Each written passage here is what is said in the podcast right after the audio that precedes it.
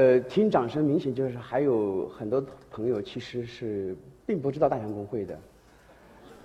呃，很正常，因为大象公会我们在微信的订户只有一百万，覆盖面并不是非常广。但是没关系，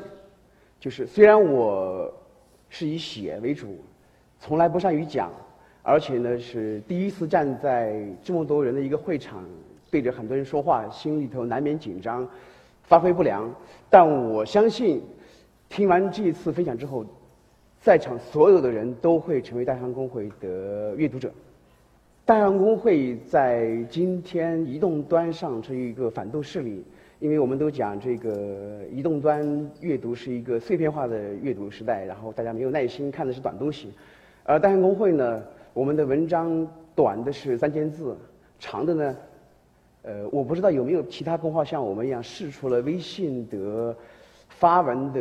长呃字数长线，我们测试过大概是两万字以上的内容，微信是不能发的。呃，我们获得过非常多的赞誉。刚才罗永浩这个是非常不妥的。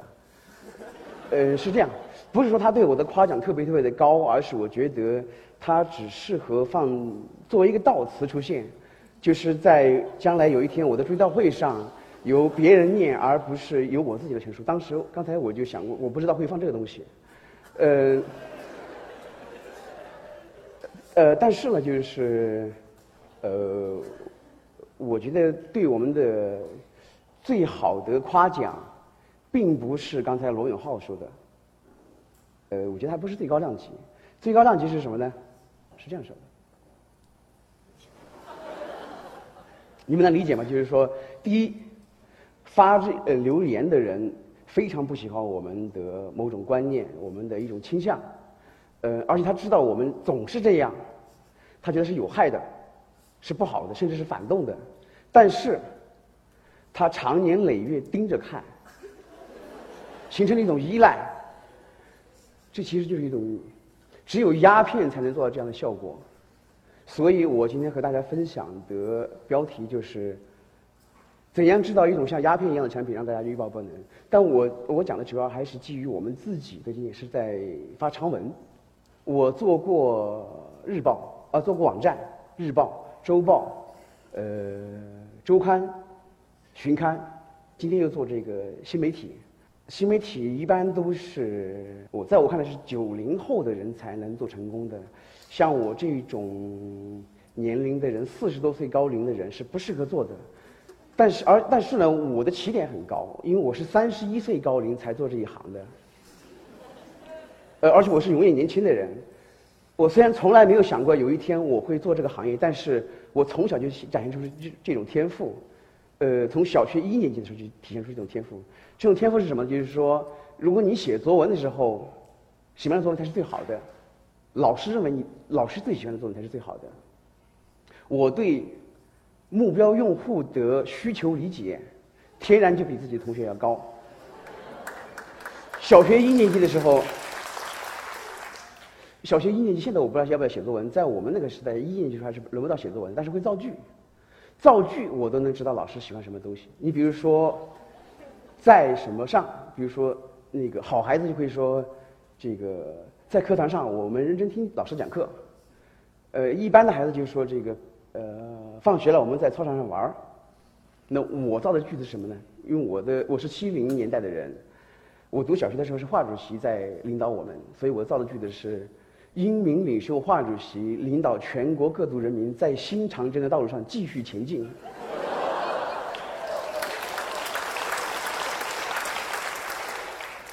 还有那个造句，比如说一边儿一边儿，你们怎么造句的？放学路上，我一边走一边踢石子。呃，五一节上，我们一边开一边唱一边跳。那我造的句子是什么？我当时在新疆读书，所以我造的句子是：呃，我们勤劳勇敢的新疆各族人民，一边挥洒汗水，建设祖国的边疆，一边手握钢枪，保卫祖国的边疆。一年级的小孩造句。都能造成这个样子，你想象一下，他他长大了可以写作文的时候是写的什么样？但中学时候就不行了。呃，原因其实一样，就是就是青春期的时候，你会到了中学青春期的时候，你会叛逆，不听老师讲课，那你就会忘了谁是你的目标读者。那我那时候也忘了，所以罗永浩不是造句是说，五星红旗在操场上耷拉着。老师希望是说五星红旗在操场上空高高飘扬，那就说没风的五星红旗当然就是耷拉着的。所以我那个时代造写作文的时候也是这样，就是老师并不太喜欢，就是忘了自己的目标读者是什么。但是三十一岁我进入这个行业的时候，就非常非常清楚自己的目标读者是什么。比如说做报纸杂志的时候，报纸杂志，它和读者之间其实是有一种地域和阶层的身份认同的。同一个地方其实也会细分。我比如说我熟悉的北京，朝阳区群众你们都知道，朝阳区群众都起得特别早，所以他们看北京，他们看北京晚，北京晨报。朝阳区群众的孩子，因为没事儿就上三里屯呐，或者是看国安球、国安比赛，他起得晚，他就看《北京晚报》。呃，然后朝阳区群众在写字楼里上班当公务员的、当公务员当白领的孩子，呃，他们是看《北京青年报》。没有北京户口在写字楼里面当白领的人，他们看《新京报》。《新京报》一半血统是南方的血统，这是地域性的。那阶层还有这种呃阶层的，你比如说，觉得自己是有文化和生活追求的预备役的中产阶级，他会读《三联生活周刊》。然后在珠三角，主要是在珠三角的觉得自己特别酷和美国的西方社会的时尚叛逆很酷的青年接轨的，就会看《新周刊》。然后呢，觉得自己应该。管理这个国家的人看《环球时报》和《南方周末》，呃，觉得中国被别的国家、被外国人接管的人是看《乌有之乡》，呃，这个但这个不是传统媒体，但差不太多。网站，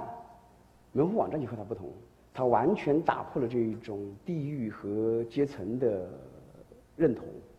那是什么内容都有，大杂烩，所有报纸、通讯社和杂志都往上放。这个时候呢，门户网站的编辑也会出现人格分裂。呃，门户网站的编辑大部分都是受过新闻教育，干这一行他会是他是个新闻人，以新闻人自居，所以他上午的时候会发一些他认他认为很重要的、大家需要知道的一些内容。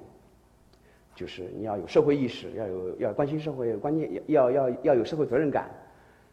嗯，但是门户网站的编辑他其实又是有 KPI 考核的，比如到了下午的时候，时间过半。任务没有过半怎么办？上社会新闻，比如，呃，青年女教师洗澡裸死家中（括号多图），他就会马上那个访问量就上去了。但你看，他后台也会留言，就比如说图呢，图呢，图呢，因为多图他打开之后看的是什么？是校园门口的照片，那张原来一张报纸的那个报这篇报道的文整照片。完全没有他们想看的东西，然后后面就会留言什么马赛克是阻挡人类进步的基石之类的。但是到了这个移动端的时候，移动端呃拦下了大部分和我的同龄人。比如说我在我看来，就是跟我比我年龄小十岁的人，已经不太适合在移动端上做新媒体了。呃，因为他们完全不了解移动端上的传播特征。移动端上最重要的信最重要的特据，它的信息主要传递是通过社交媒体。呃，今天来说最重要的就是其实就是微信，微信而且是通过这个朋友圈发放发放的。嗯，可以这么说吧，就是说我们伟大领袖毛主席当年在《为人民服务》一文中，呃，呼唤过、号召过一种新的人，就是说是一个呃有道德的、脱离了低级趣味的、对人民有益的人。但是在毛主席的时代就一直就没有实现，就是建国六十多年来，微信出现之后，这种人才出现。就是你在上朋友圈，你会看到中国人民都是叫，嗯，有道德的，呃，有趣味的，有情趣的，人畜无害的。为什么？就是因为移动端在朋友圈上，朋在朋友圈里面，呃，信息传播最重要的。功能和意图就两个，一个是展示，一个是分享。首先是展示，我我们知道，就是东亚，东亚人民在改变自己形象的时候有四种利器，呃，日本人的化妆术，韩国人的整容术，泰国的变性术，中国的 PS 术。其实还有一个微信也是这样的，呃，比如说，如果我是在深圳工作，我不会，我到白马批发市场去买衣服，我不会在微信上发，因为我到白马市场买了好多便宜的衣服。但是，如果我到了香港中环或者是东京的银座，哪怕我没有买衣服，我也让我的朋友们看到，假装我是在这买衣服的样子。然后我每天上班的时候，都早餐都是在沙县小吃吃了一碗那个飘香拌面。有谁会在朋友圈发我今今早又吃了一碗飘香拌面？但是，如果你周六周日的时候，你和朋友一起去一个人均消费一百元的日料馆，你肯定会发，哎，我的生活品质挺好的。另外，你比如说，无论是男是是有婚姻还是男女还是朋友关系，比如说，我是不会发我的另一半今天我们两个吵嘴啊。有矛盾呢，这个其实是一种常态，我肯定是不会发的。但是你的另一半突然有一个浪漫的举动，甚至没有那么浪漫，我都会把它发出来。呃，还有呢，就比如说，如果我有孩子，那我可以今天就会发，哎，我的好孩子好可爱呀，我怎么怎么怎么样。就是朋友圈为什么你会发到？就是说，发现大人是发吃的和晒孩子的，如果没有孩子他就会晒猫，因为爱心嘛。对，我是有猫有有孩子的。我也经常晒，但实际上我和我很少带孩子，都是我太太在带。然后猫，我只是晒我家的猫漂亮，但是猫屎都是我岳父在铲。就大家觉得我是个特别有爱心的一个人。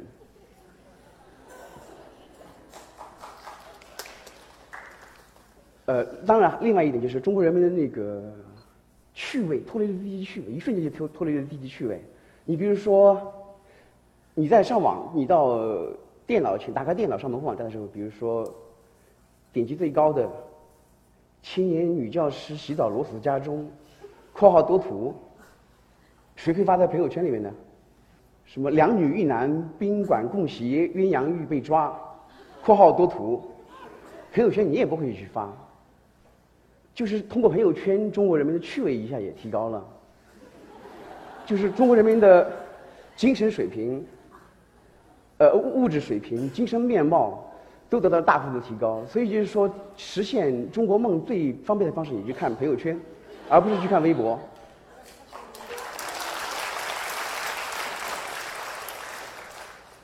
呃，还有一个功能就是就是分享，分享什么东西？因为我们的朋友圈里面是同事、同学、亲戚，各种平常交到的好朋友，他是一个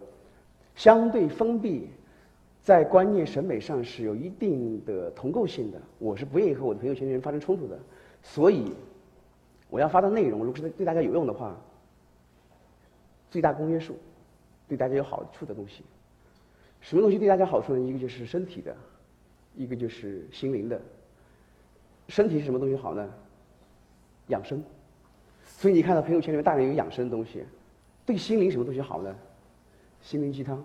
所以我们可以看到，就是说，你在报纸、杂志上看不到心灵鸡汤，你在门户网站看不到心灵鸡汤，但你在微信上看到大量的心灵心灵鸡汤。当然，有一些科普党人会说，呃，某国的某科学某科学家研究表明，喜欢发心灵鸡汤的人智商低。你发这个文章的就本身就有问题。事实上是，呃，所有的人都在发心灵鸡汤，只不过是。有一个年龄歧视链，九零后的人看得懂八零后的鸡那个鸡汤，八零后的人看得懂七零后的鸡汤，七零后的人看得懂六零后的人鸡汤。每个年龄段的人都觉得不不认为自己发的鸡汤是鸡汤，他只觉得别人发的鸡汤是鸡汤，比他年纪大的人。嗯，而且心灵鸡汤其实是有意义的，就是心理学家做过的研究，就是说鸡汤在不超过四十五分钟以内，对人是有抚慰功能的。因为它是它是短效的，所以你必须反复的发，反复的发。呃，压力越大的人发的越多，所以我们可以看到，就我这个年龄段的人，因为上有老，下有小，还有孩子，有猫，所以我发我的年龄段的人发的鸡汤会发的特别多。但是你千万不要去指责就是发鸡汤的人，而是要去理解，好了，我说就是说，移动端上在社交媒体、在朋友圈里面最大的传播特征、发布发布特征是展示和分享。那大象公会在这个里面怎么样站，才能被别人传播呢？就因为大家知道，就是大象公会的文章特别特别长，特别特别的笨，但是有人愿意发，呃，而且有一百多万订户，平均阅读数都过了十万。是因为它满足了一种展示功能，一种炫耀功能，就是觉得哎，看大象，你看我是看大象公会的人，我的品味，我的腔调是和吃日本料理是匹配的。呃，但是就是你占据这个生态位，这个生态位要被要被占据被认承认的话，首先是你要有广泛的传播率，被怎样被广泛传播？它就是另外一个问题，就是你怎么样的选题是容易被转播的。那我就先举一个例子，呃，这是我们今天非常谈的非常非常多的一个话题，就是我们的我们的这个有关部门都会强调，就是说大家还是心态要好一点，不要老是去发负面新闻，要多传播这个正能量的新闻。传播负面新闻，大家不太传，不太喜欢传正能量的新闻，其实是一个心理学家给出一个答案，一个实验。如果你在你眼前，在实验者面前闪过很多图片，比如说花鸟鱼虫、山水风景之类的，呃，心理学家发现就是最容易让人瞳孔放大、心跳加速、呃，呼吸变快的是什么呢？碰到蛇、碰到猛兽、碰到毒蜘蛛、碰到马蜂、碰到蝎子这样的东西的时候，人们的心跳会变快，然后注意力会集中。然后是看脸孔。无论什么是什么样的种族，呃，是什么年龄，图片随机从你眼前反映过的时候，当然你会，男人会对漂亮女漂亮的女性的面孔会优先做出反应。但是，如果把这种差别过滤掉的时候呢，就是最容易发现是什么表情？其实是对你不友好的表情，比如就是愤怒、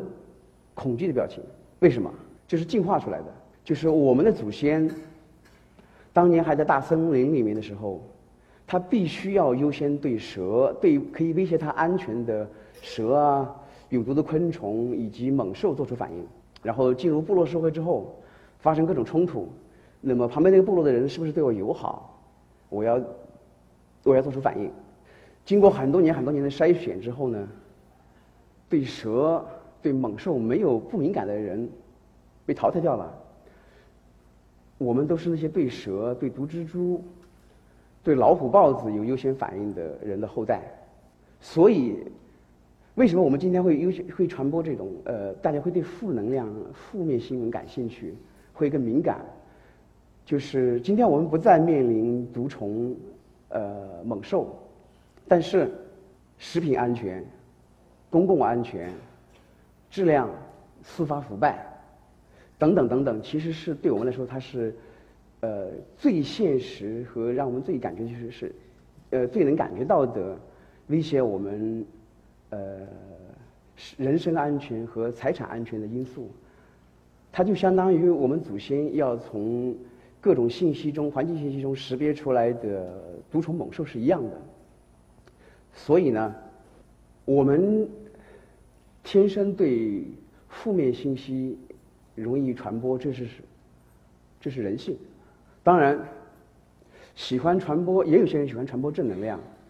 这是党性。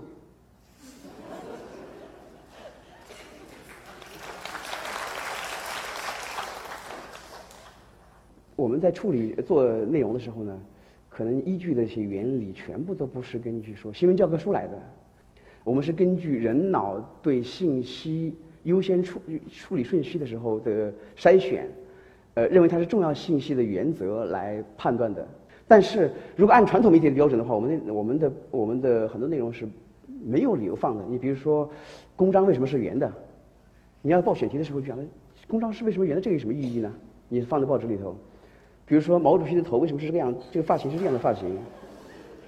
那个杂志编辑一定会说，谁关心这个东西？它有什么重要性吗？但是如果是按人处理信息的方式的话，他按这个分析，比如说是按。是否令人恐惧？是否令人激动？是否令人新奇？是否令人困惑？来作为重要信息的标准的时候，它就是有意义的和有价值的了。呃，我们的文章基本上全部都符合这样的特征。呃，另外，就是按照信息归类处理，就是我们是认知神经科学，把这个从学习和记忆的角度把信息分四类，一个就是陌生的概念出现在陌生的情境里，陌生的概念出现在熟悉的情境里，陌生的概念以可以预期的形式出现在熟悉的情境里，熟悉的概念以难以预期的形式出现在熟悉的情境里。这个可能理解起来费一个比较费事儿，那我就举一下例子。呃，这是我们做过的选题。夏卡祖鲁国王的青年时代，夏卡祖鲁这个人是南非祖鲁人，建立祖鲁帝国的开国的国王。那如果这篇文章是说这个人的青年时代，阿米旭人，阿米旭人是一个美国的一个在洗礼派，可能我再介介绍几句话，大家可能理解，就是说美国有这么一小批人，他们跟他们的行、他们的服装、他们的生活方式跟十六。十六世纪的祖先完全一样，不用电，不接触任何现代的科学技术，然后完全封闭在自己的一个社会里面。呃，这个就是属于叫陌生的概念出现在陌生的情境里。还有一类，你比如说王莽为什么会用粟米打通音律和度量衡？这几个词大家都知道，但是说粟米打通音律和度量衡，这是他特别陌生的东西。有些概念是，它是属于呢陌生的概念出现在熟悉的情境里。呃，第三类其实。我就不用解释，就是说，我们打开新闻联播，打开新华网首页，你看到前面的要闻区的新闻内容，基本上都是属于叫做熟悉的概念，以可以预期的形式出现在熟悉的情境里。但是有时候，有时候就是说，熟悉的概念、熟悉的情境，它的组合方式是违背我们预期的，它就会变成第四类。熟悉的概念以难以预期的形式出现在熟悉的情境里，显而易见，这四种它是有明显不同的传播力的。所以呢，我们是按这个排序来的，叫四类信息的传播排序。熟悉的概念以难以预期的形式出现在熟悉的情境里，这个不用解释了吧？就是这个我不用提示，有这样的大家爱传递的东西，基本上是属于这一类型。然后陌生的概念出现在熟悉的情境里，陌生的概念出现在陌生的情境里，就为什？比如说阿米旭人。祖鲁人，他真对大多数人来来说，他就是个非常非常陌生的东西。但为什么还有人传递愿愿意传递呢？显得这个我这个人懂的东西多。他可以满足虚荣心，但熟悉的概念以可以预期的形式出现在熟悉的情境里。嗯，你问问大家，每天每天爱看新闻联播的父母亲，就是我们今天发生什么事，他可能都不记得。他能记得的记得的什么是属于什么呢？是肯定是属于第一类。叫熟悉的概念以难以预期的形式出现在熟悉的情境里，比如说，周永康以前是出现在新闻联播的前三条的前三分钟里的，诶，今天还是出现在前三分钟里边，但是呢是他是被告，这个是被传播的。如果没有出现这一种的话，那么三十分钟的新闻联播里面，基本上我们的喜欢看新闻联播的长辈是完全不能记住它有什么东西的，因为它全部都属于叫最不容易被传播也不容易被记忆的第四类。但是我们。我们做的选题里面很多的选题的原始的内核，并不属于可以排在最靠前的内容，所以我们要运运用这个原原则进行一番处理。举个例子，就是说我们是怎样把一个不容易传播的东西，因为它是把它变成一个熟悉的概念、熟悉的情境，但是获得一种陌生的认识和解释的。嗯，我们有一个文章是它的内核是一个社科类杂志的一个论文，就是美国的一个一个一个社会学研究，根据美国一个教区对新的教徒和老的教徒的行为观察，发现老教徒和新教徒他在上教堂的次数、看圣经的次数、用圣经来指导自己日常生活，在行为和这个语言上有非常明显的区别，就是。呃，三十成年后变成教徒的人，会比从打小就是教徒的人，明显是更虔诚、更狂热的。所以他把这个现象概括为叫用用了一个用了一个词概括叫做“皈依者狂热”。当然，心理学家会做很多一些解释，就是为什么他会这样，而老的不会这样。这样的一个文章，你要是放在文章上传网上传播的话，它的传播力是不太好的，因为它不能和我们熟悉的情境发生联系。但如果你要把它呃，用到我们熟悉的例子和情境中间的时候呢，效果就完全不一样了。比如说，和这个由由这个案例延伸出来最第一个例子就是，我不知道大家知不知道，就是韩国人是传教最狂热的，就有些韩国人传教的时候，他们会跑到阿富汗塔利班的去传教，一般那些塔利班统治下的穆穆斯林变成基督徒。如果这个不知道的话，大家大家会听过这样一个话，就是“汉奸比鬼子更坏”。为什么？他其实用这个皈依者狂热可以解释，就是鬼子坏是天生的，汉奸坏是经过思想斗争的，通过不断的心理建设越来越坏。但这个还不是特别的近。那么更近的话，我可以举个例子，就是今天我们可以看到网上就是说，公知和自干五掐架，他们都是特别斗志昂扬的一个人群。其实他们的那种斗志都是可以用皈依者狂来解释的。呃，我们大家都知道，就是说我们正常受过教育的人，读了十多年书，其实天生从这条流水线出来的时候都是自干五，变有一部分人变成公知那是后来的事情。后来因为种种原因，他变成公变成公知之后，他其实就是一种皈依者狂热，他会非常非常热情的去传播负能量的新闻。但是最热情的一些狂热的自干五，你可以看到他们经常也会会说，呃，就是你别来这一套，原来我也是右派，后来因为巴拉巴拉巴拉的原因，我才正有了正确的认识，然后我才今天成为这样。他为了这，他他的热情和他的狂热的依，他的自我依据也是一样，也是也是一种典型的归依者狂热。你用这种例子来解释的时候，他的传，把用用呃我们熟悉的情境作为悬念的设置来讲的时候，我再把我的最核心的例子讲出来，最核心的原理讲出来的时候呢，传播起来会容易的很多。还有一个选题，它原来的内核其实更难传播。心理学家的一个研究的一个案例，就是说我们日常行为、日常都会有一些因为基于同同情心、共情，呃，同情心因为基于共情，对他人会有一些善举，会有一些利他性的行为。嗯，但是这个利他性行为呢，是有一先后排序的。就比如说和我在文化上、血缘上，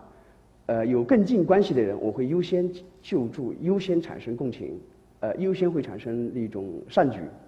远的呢，我就会无动于衷。呃，以血缘为例，好举举最简单的例子，比如说，我们看到小孩去踩死一个蚂蚁、踩死一个蛇、呃蜈蚣这些毒虫，不会有反应，但是弄死一个哺乳动物，感觉就不一样。如果是猫猫狗狗，那我会讲这个小孩特别残忍。其实他们行为都是一样的，就是弄死了一个生命或者虐待一个生命。类似的，比如说，同样在一个街道上，你看到一个，呃，我特别熟的老大妈和一个黑人老大妈同时马路上摔倒了，你会毫不犹豫的肯定讲是救助我最近的这个大妈，而不是那个黑人大妈。当然，还有就比如说一些行为，就是呃，我们是一个男权社会，那么这种社会集体的帮扶和善举，很大程度上是从男权社会的角度出发的，比如说。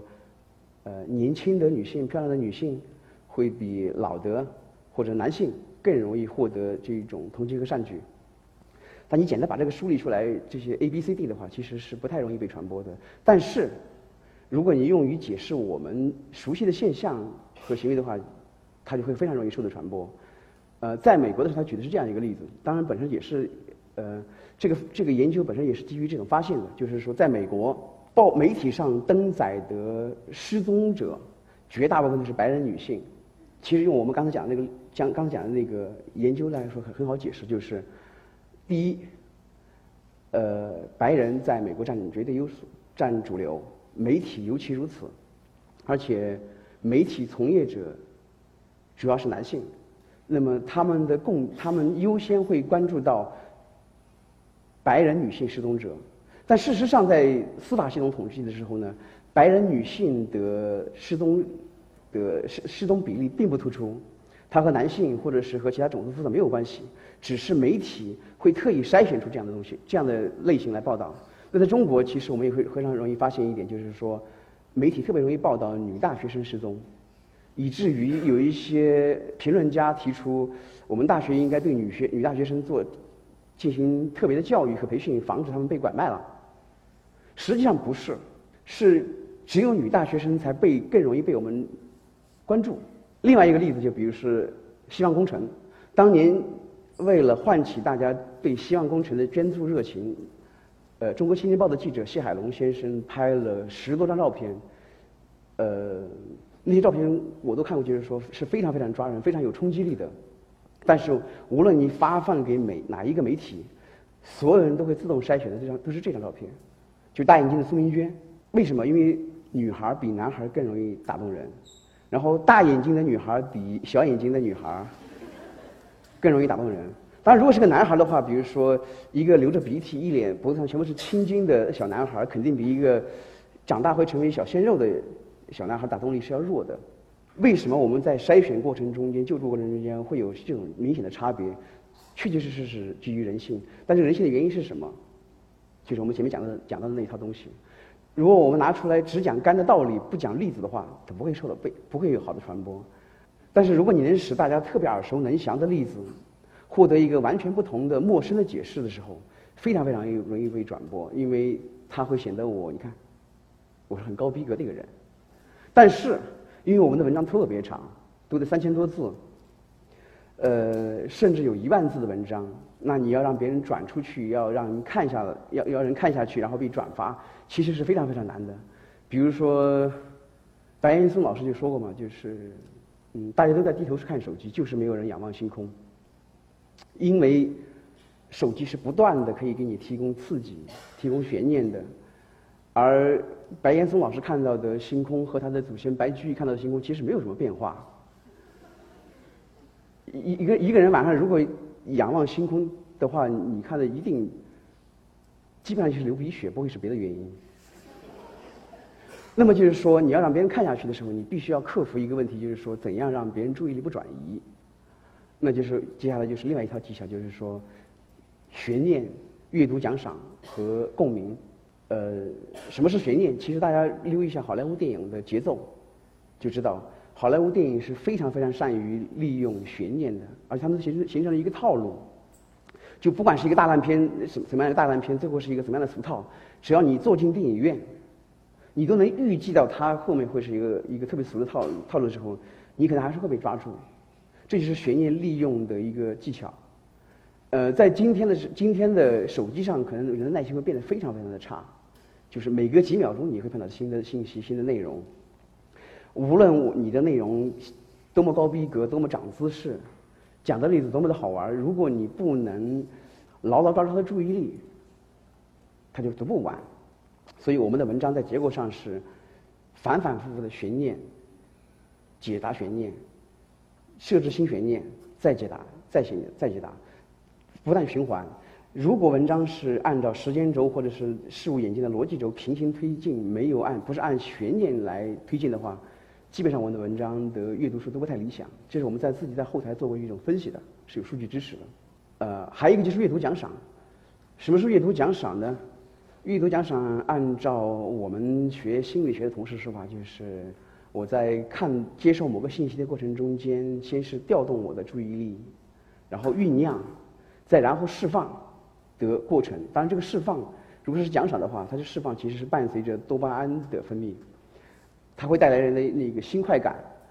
呃，我们最常见的类似体验，就比如说你在赌博或者性行为的时候，最后的快感是一样的。呃，阅读获得的这种奖赏感一般都不会特别强烈。比如说，其实读到我们读到过去的传统美文的时候，其实也是类似一样，就是说它调动你的注意力，然后你不知道他他在打算说什么，他慢慢设置一个情境，然后往后引，往后引，到最后的时候，哎，你觉得。这个酝酿东西东西被放下来，然后有一种，呃，释放出可以促促使你感到有新快感的物质，然后你觉得哎，这个文章很美，很好。但是今天我们大家对这个今天拿了手机之后，我们对阅读奖赏的耐受性就差别非常非常大了，就可能忍受不了那种漫长的阅读。最典型的时候，今天今天看到最常见的构成阅读奖赏的东西是什么呢？就是段子。因为它是一个三句话或者四句话就可以迅速勾起你的呃运运调动你的注意力，然后给你一个强烈的一个愉悦感的过程。我们举个例子，就比如说郭敬明，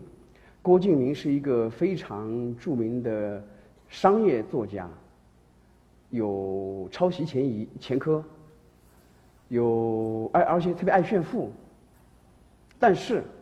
他最近特别。特别热情的，就是歌颂党、歌颂国家，这和他的这个行为其实是非有非常非常强烈的一种戏剧冲突的，所以就会有一些人挖苦、恶心他。比如说，呃，有人是这么解释郭敬明的爱国的，就是说，谁没有在身高一米五的时候爱过党国呢？对你可能，他就胜过了那个两千字的评两千字的对于郭敬明的批斗概念的的控诉，因为，他带给你的阅读奖赏是最强烈的。那么我们光靠学念还是不行，所以我们的文章里面时不时还给阅读读者阅读奖赏，因为，他看我们的东西太吃力了。当然，最后还有一点就是说，阅读奖赏得分配跟电影是一样的，你要把高潮放在最后，所以我们的文章一定会形成一个。形成一个基本套路，就是说，啊，最高的阅读奖赏放在文的末尾，因为在人阅读奖赏的持续时间很短，可能就是三五秒钟的时间，你要让他在三五秒钟脑子还热情、还开心的时候，立即按下一个转发键，这样才能有更多的转发。如果你把那个阅读奖赏放在最开头，他的感觉是什么？一开头觉得很不错，看着看着越来越平，最后他是没看完，那么你就白费了。所以阅读奖赏。和悬念设置都是有技巧，都是要埋在结构中间的，都是要考虑到阅读者在接受信息过程中的生理反应的。光有这两点还不行，那只是一个技巧，就是说让他看下去以及转发。最好的一个媒体要有成功，还应该和读者产生共鸣。所谓的共鸣，就是说是一种可以传染的观念共同体。最常见的其实是情感共鸣。